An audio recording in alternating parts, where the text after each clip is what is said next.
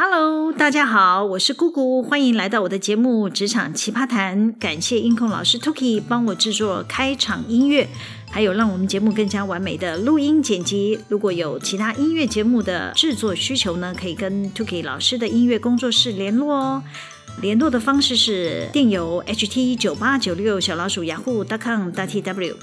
好，我们今天要来聊聊世代差异。包括工作与生活观，还有理财与退休观，看看八零后，呃，也就是一九八零年以后出生的同学们都在想什么。特别邀请到读书、工作、投资、理财都有一套的 Cran，欢迎。姑姑您好，呃，大家好，我是 Cran。这名字可能大家没听过，但其实它就是蔓越莓 Cranberry 的字首 cran。哦，很特别。今天找你来尬聊啊，除了你是八零后出生的少年郎，哎，对我来说了哈，本人也相当的年轻有为。这么年纪轻轻呢，就已经是上市贵公司的研发经理喽？呃，不敢当，哎，只是个人运气好，呃，遇到愿意提拔后进的老板。嗯、呃，你太客气了。基本上呢，也是要够优秀嘛。呃，我知道你拥有材料工程博士的学历，也是不错的国立大学毕业。在进入主题前呢，我想先帮呃女听众问一下啦，是不是现在学理工的同学都长这么帅、这么有型呢？啊，呃，其实只是看上去还算顺眼而已。呃，我们光电材料实验室出来的都差不多长这个样子。呃，你有听过别人说你不像是念理工科的博士吗？呃，的确是有不少人这样说过。呃，一般人觉得我比较像是业务或是 P N。嗯，因为听众看不到我们啊，我大概形容一下你的外形啊，就是那么干干净净、文质彬彬的书生型，比较像中文系的教授啦。啊，博士其实也算是书生啦。对，好啦，帮年轻的学子问一下，请问你会建议大学生应该要继续念个硕士，会比较好找工作吗？呃，我觉得要先确定自己未来想走的路，再决定是否继续念书，或是可以直接工作赚钱。嗯。那如果人生暂时还没有规划的话，家庭经济又许可，那其实可以先考虑先念书，然后未来再好好规划。哦，在台湾好像大家都去念硕士，你没念就会矮人一截耶。呃，的确。学历的确是刚入职场面试时的一个重点，嗯，但是，一旦入职场或转职的时候，呃，反而会比较注重个人的工作能力。这时候有没有硕士学历，通常不是重点。嗯，在职场一段时日后，如果慢慢发现自己的能力已经无法满足工作上或老板的要求的时候，那这个时候就应该要认真思考是否该继续进修。嗯，像你是知名学府的博士啊，你会鼓励年轻的学子，可能他们拿的是大学文凭，不是比较好的学校，是不是要去考个呃知名的国立大学，念个研究所，洗一下学历呢？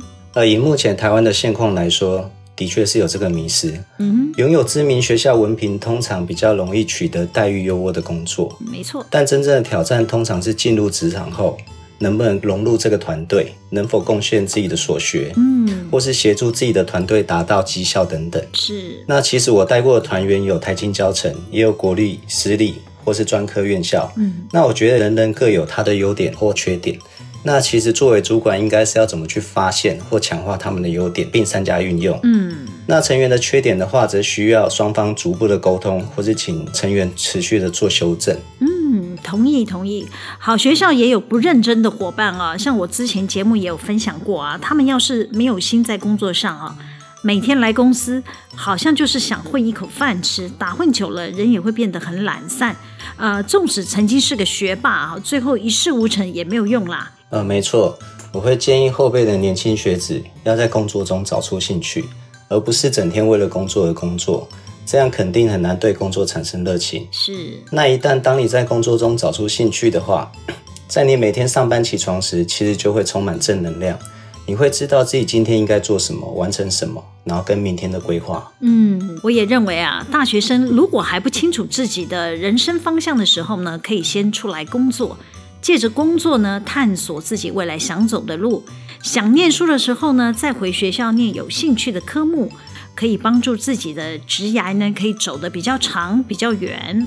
呃，那我分享一下我周遭朋友的经验。嗯，他们多半都是理工的硕博士生。嗯，那担任管理职以后，他们会发现如何领导团队、激励下属，其实这些都是基本款而已。是。那通常主管还是要懂得财务、懂行销，还有经营策略。嗯，所以很多人之后会跑去念个 EMBA 或 MBA。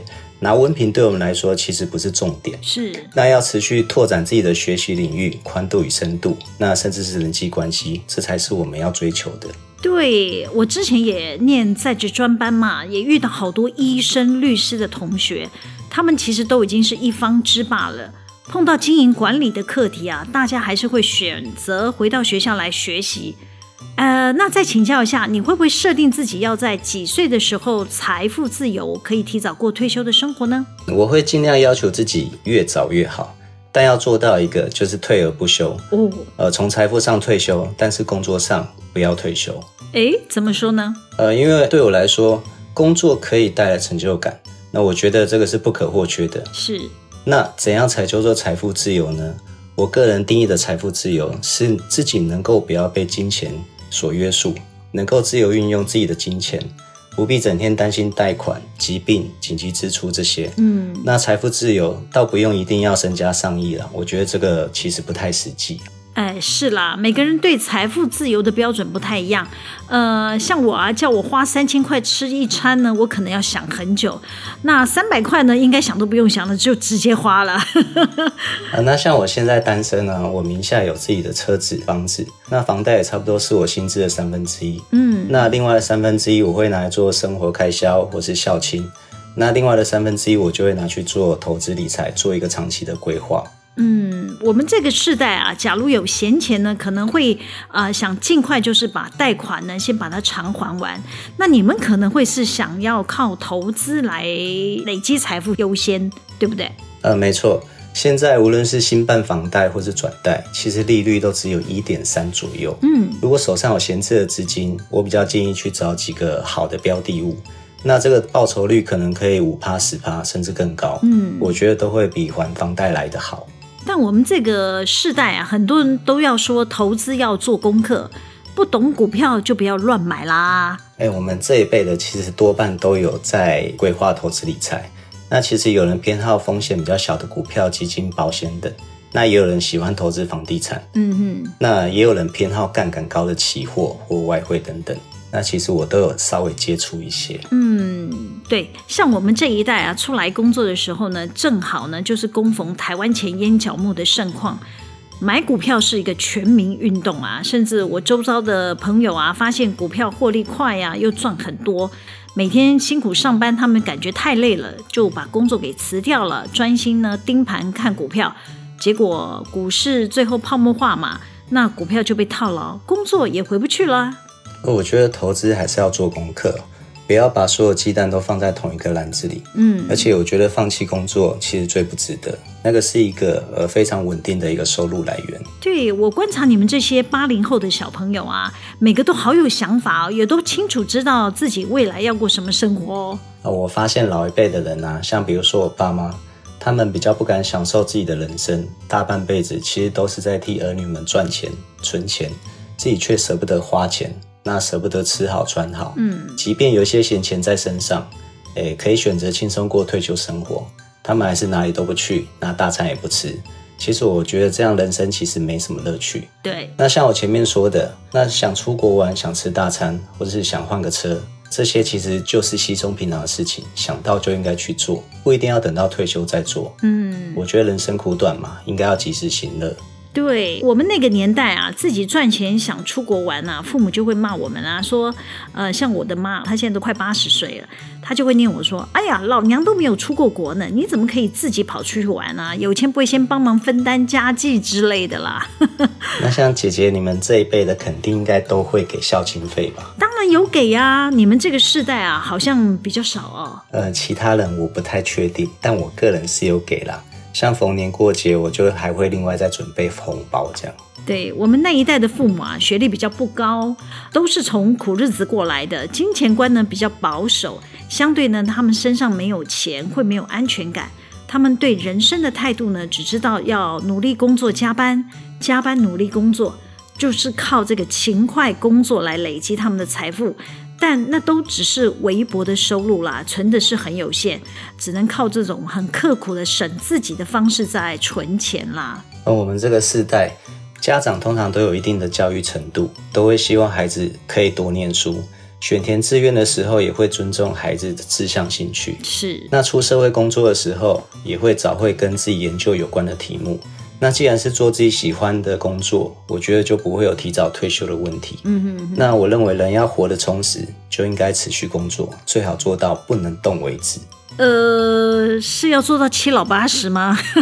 呃，我觉得是啊，就如同前面讲的。嗯。那像研究材料啊，技术是我的兴趣。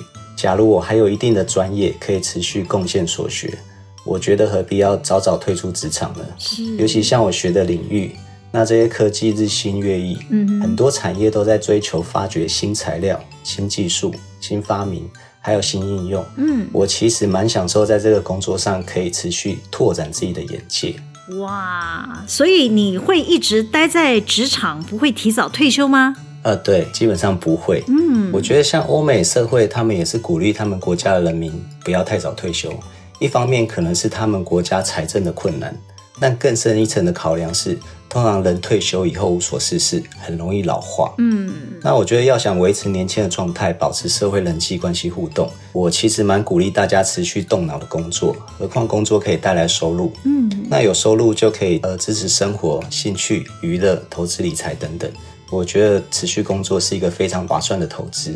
哇，那可以请问 Crane 比较私人的问题啦，你会预存退休金吗？呃，除了劳保这一块。